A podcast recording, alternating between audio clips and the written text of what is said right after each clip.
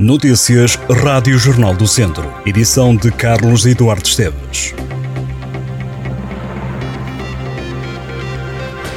Centenas de agricultores da região centro estão a bloquear desde a madrugada a A25 na zona de Alto de Liumil, no Conselho de Almeida, a cerca de 13 quilómetros da fronteira de Vilar Formoso e dizem estar dispostos a manter o bloqueio até perceberem uma mudança no setor.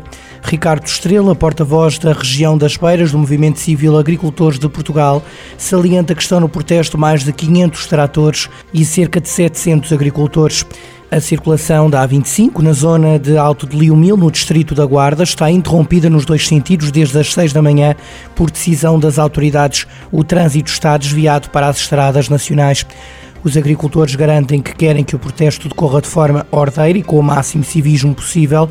O protesto, que é uma iniciativa do Movimento Civil de Agricultores, decorre um dia depois de o governo ter anunciado um pacote de mais de 400 milhões de euros destinado a mitigar o impacto provocado pela seca e a reforçar o plano estratégico da política agrícola comum. O pacote abrange, entre outras, medidas à produção no valor de 200 milhões de euros, assegurando a cobertura das quebras de produção e a criação de uma linha de crédito de 50 milhões de euros com taxa de juro zero.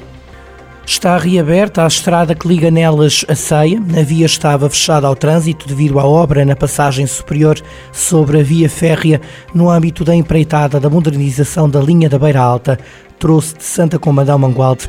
A circulação foi reposta na noite desta quarta-feira e está totalmente restabelecida. A fachada de uma casa na Rua das Bocas, em Viseu, foi vedada para salvaguardar a população.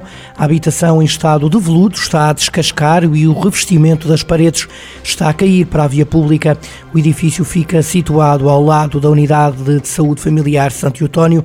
Os bombeiros sapadores de Viseu confirmaram que foram alertados para o facto de o revestimento das paredes da casa estar a cair e sinalizaram o local fechou o mercado de inverno. No último dia, o Académico de Viseu contratou um guarda-redes, Frederico Gomes Gert, internacional de sub-20 pela Argentina, assinou com o Académico por 3 anos e meio. O jogador de 19 anos, com 1,93m, deixou o Tigre da Argentina, clube que representou desde os 8 anos até chegar à principal formação do clube, destacando-se pelas passagens pelas seleções jovens e, em particular, por ter integrado os pré-convocados da seleção argentina para o Mundial do Qatar. Ficou, no entanto, de fora da lista final de 26 jogadores que se sagrariam campeões do mundo de futebol.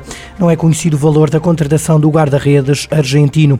Este foi o único reforço do Académico de Viseu no mercado de inverno para a equipa sénior. Já o Tondela reforçou-se com chegadas do avançado Clinton Udé, do médio Samuel Lobato e do defesa Gustavo França. A freguesia de São Cipriano e Vil de Soito foi a grande vencedora da última edição da Rota dos Presépios em Viseu. A localidade vai receber um prémio de 1.250 euros pelo primeiro lugar conquistado nesta iniciativa que é organizada pela Câmara Municipal. O pódio é completado pelas freguesias de Cota, que ficou em segundo lugar, e Silgueiros, em terceiro. O júri do concurso também atribuiu três menções honrosas. Calde, Ranhados e Viseu receberam esta distinção.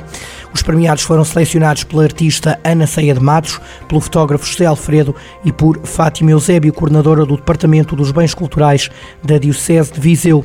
A apreciação do júri centrou-se em critérios como originalidade na concepção e na escolha dos materiais, a incorporação de elementos distintos de cada freguesia e a inovação no uso dos recursos para a construção dos presépios. Nesta edição, a votação do público através da página do Facebook da Câmara também foi tida em conta. A Associação Binaural Nodar em Vozela vai comemorar os 20 anos de atividade este ano com a memória do passado e olhar do futuro. A data vai ser assinalada em novembro, mas até lá a Associação organiza várias ações comemorativas da efeméride. Uma das iniciativas já está nas redes sociais, onde a coletividade está a divulgar documentos que vão relembrar pessoas, comunidades e momentos.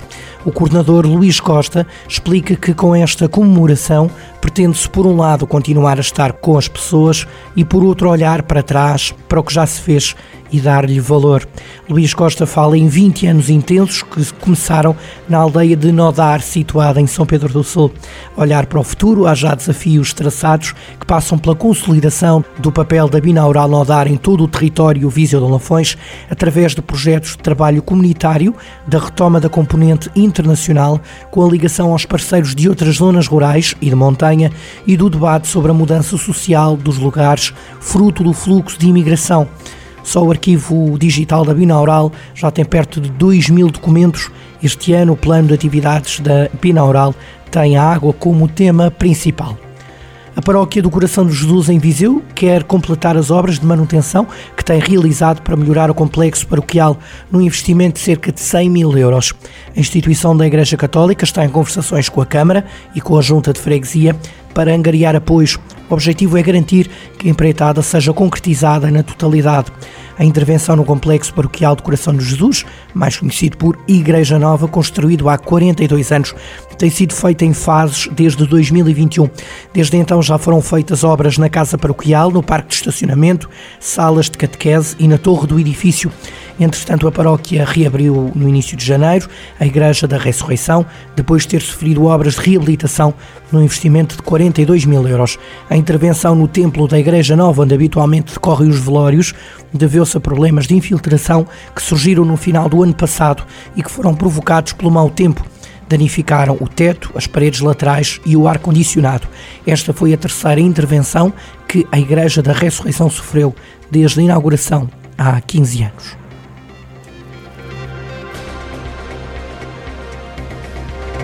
Estas e outras notícias em jornaldocentro.pt